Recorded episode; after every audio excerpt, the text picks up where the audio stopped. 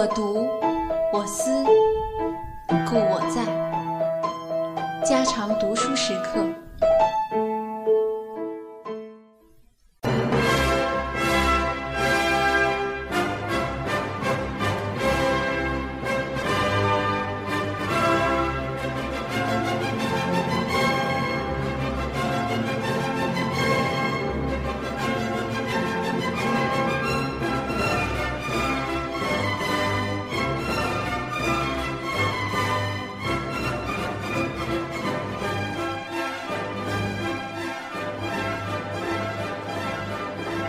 约翰·克里斯托弗·罗曼·罗兰著，第一卷，《黎明》第三部。他不得不让步了，虽然英勇的抵抗极其顽强，终究给戒尺制服了。每天早上三小时，晚上三小时。克里斯托夫必须坐在这家刑具前面，又要用心，又是厌烦，大颗大颗的眼泪沿着鼻子、眼腮帮流着。他把常常冻得红肿的小手在黑白的键子上搬动，弹错了一个音，气尺就打下来，同时还要听老师的咆哮。那是他觉得比挨打更受不了的。他自以为对音乐恨透了，但是他拼命用功，那可不是单单为了怕父亲的缘故。祖父有过几句话，给了他深刻的印象。老人看见小孙子哭，就郑重其事地和他说：“为这人间最美最高尚的艺术，为着安慰苍生。”为人类增光的艺术而吃些苦是值得的。克里斯托夫一方面因为祖父把他当作大人看待而非常感激，一方面因为那些话跟他儿童的刻苦与高傲的精神非常投合而大为感动。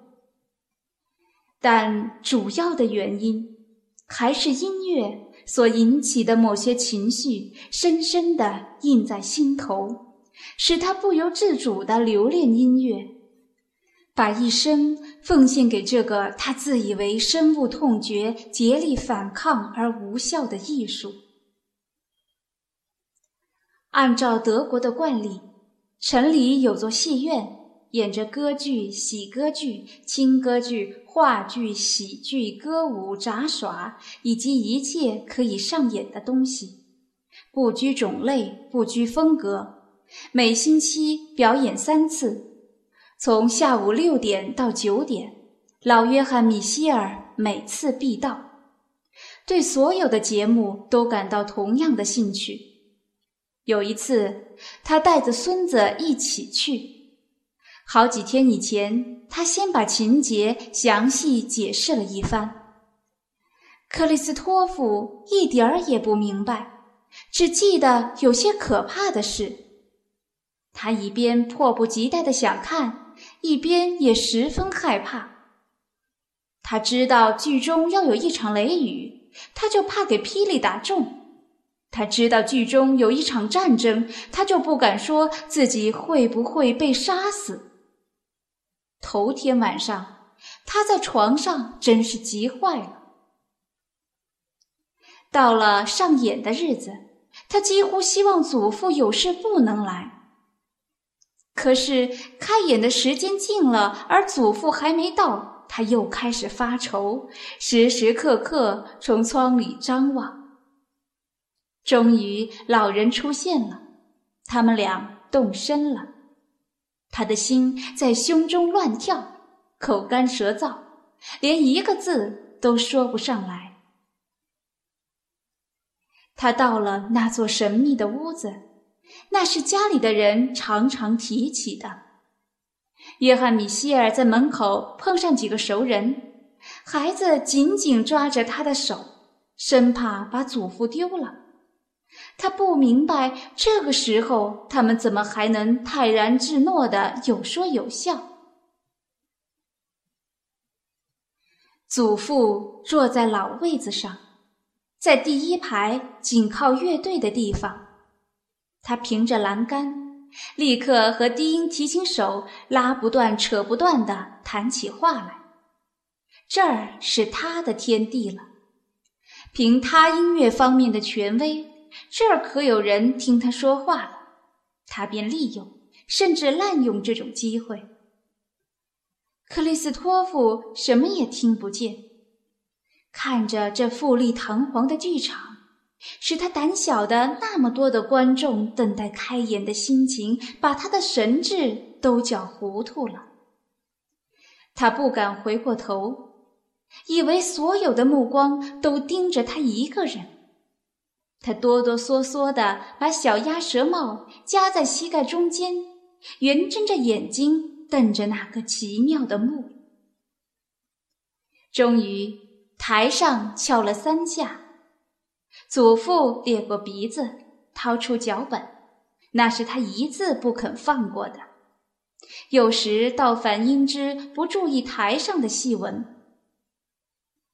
乐队开始演奏，一听开头几个和弦，克里斯托夫就安心了。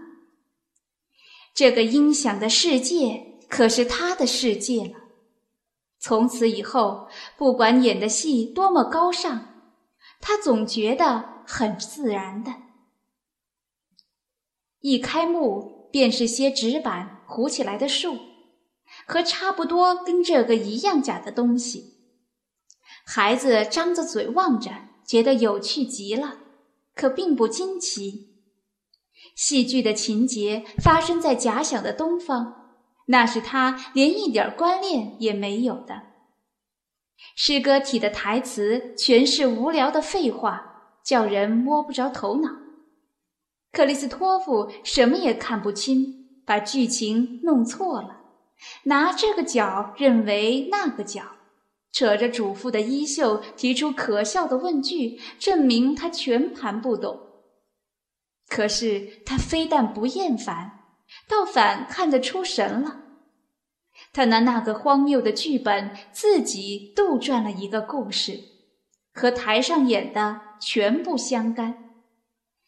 眼前的情节随时跟他的故事抵触，不得不随时修正。孩子可并不着急。演员们叫着各种不同的声音。他从中挑了几个他喜欢的角儿，提心吊胆地注意他们的命运。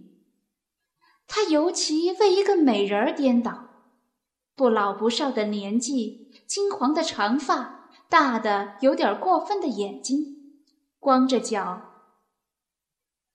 不近情理的怪场面，并没使他觉得刺眼。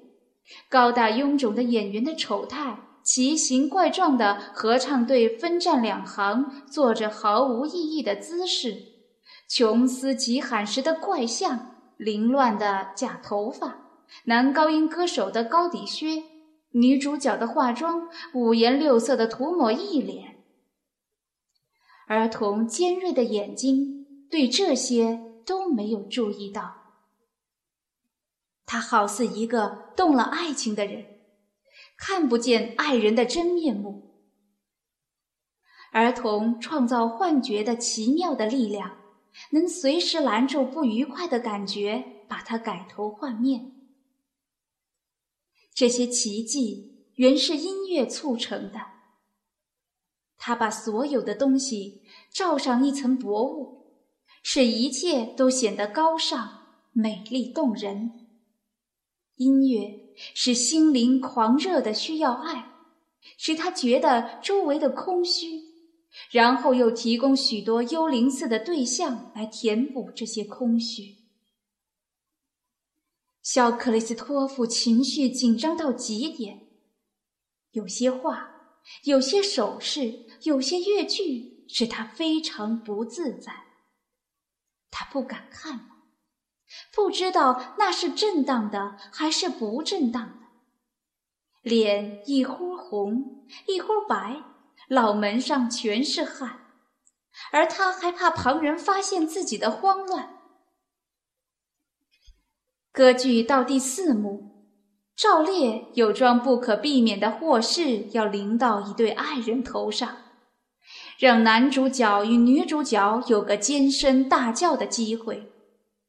但那时，孩子觉得要闭过气去了，他喉咙像着了凉一样的难过，双手掐着脖子，连口水都咽不下去了。他胀饱了泪水。幸而祖父感动的程度也和他不相上下。他对戏剧的兴趣像儿童一样的天真，逢到惊心动魄的情节，他装作若无其事的轻轻咳嗽，遮掩心中的激动。可是克里斯托夫看得很清楚，觉得很高兴，他热极了。昏昏欲睡，坐在那儿又非常不舒服。但他一心一意的想着：是不是还有好久呢？希望他不要完呢。可是突然之间，一切都完了。他不明白为什么完了。目一闭，大家都站起身子，心荡神驰的境界给打断了。一老一小的两个孩子在夜里回去，多美的夜，多恬静的月光啊！他们俩一声不出，翻来覆去想着他们的回忆。终于，老人问道。你快活吗？克里斯托夫一时答不上来，他还受着感情的控制，并且他不愿意说话，生怕把幻境赶跑了。他勉强振作了一下，深深叹了口气，声音很轻的回答说：“哦，是的。”老人笑了笑，过了一会儿又说：“你瞧，做个音乐家多了不起，造出这些奇妙的场面，不是最大的光荣吗？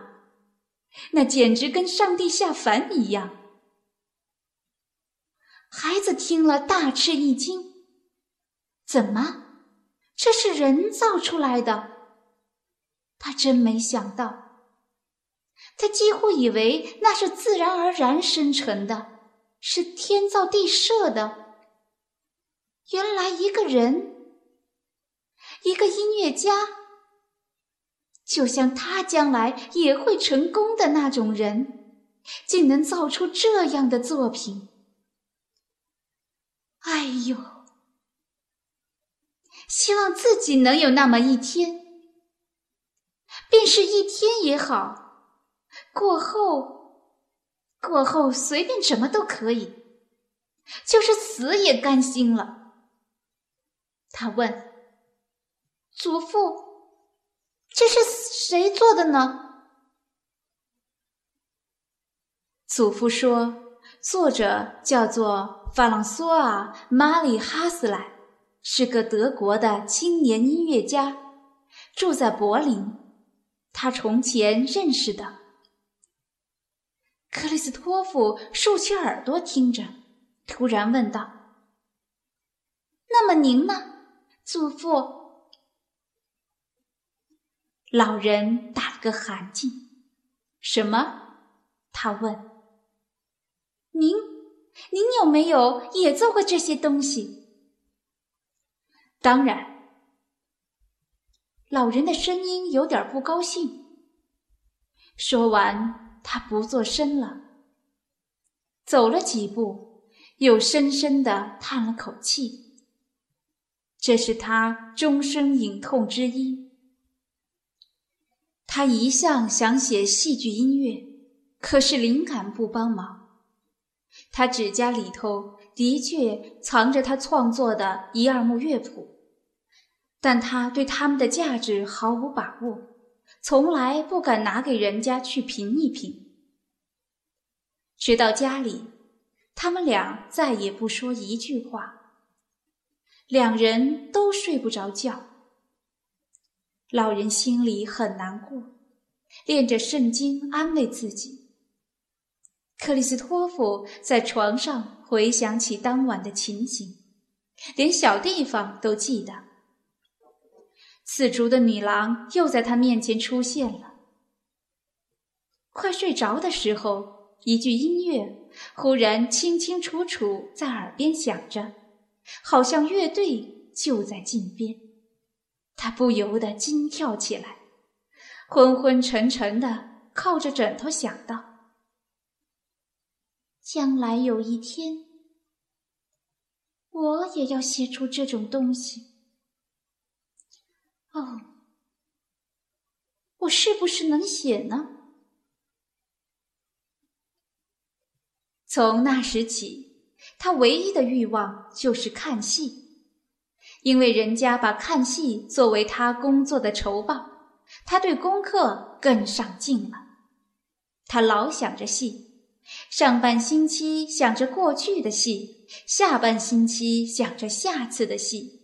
他甚至怕上演的那天害病，这种恐惧使他常常觉得有三四种病的真相。到了那天，他吃不下饭，好像担着重大的心事。骚乱不堪，跑去对时钟看了十几次，以为天不会黑的了。临了，他忍不住了，在售票房开门以前一个钟点就出发，怕没有位置。又因为他第一个到，对着空荡荡的场子，不免暗暗发急。祖父和他说过，有两三次因为看客不多。演员宁可退还票价而停演。他注意来的人数着：二十三、二十四、二十五。哦，不够啊！人数老是不够啊！看到花楼或正厅里来了几个重要的人物，他心又轻松了些，对自己说。这一个，他们总不敢请他回去吧？为了他，总得开演吧。可是他还没有把握，直到乐师们进了场才放心。但他到最后一刻还在发急，不知道会不会开幕，会不会像某一晚那样临时宣布更改戏码。他三猫似的小眼睛瞅着低音提琴手的乐谱架，瞧瞧谱上的题目是不是当晚演的戏。等到看清楚了，过了两分钟又看一下，只怕刚才看错了。乐队指挥还没有进场，一定是害病了。幕后有人忙忙碌碌的乱作一团，又是谈话声，又是急促的脚步声。可是闯了祸，出了事吗？还好，声音没有了，指挥已经在他的位子上，明明一切都准备好了，还不开场，是怎么回事呢？他急坏了。终于，开演的记号响了，他的心。要了，乐队奏着序曲，然后克里斯托夫有几个终点在极乐世界中再沉再浮。美中不足的就是担心这境界早晚要完的。家常读书制作，感谢您的收听。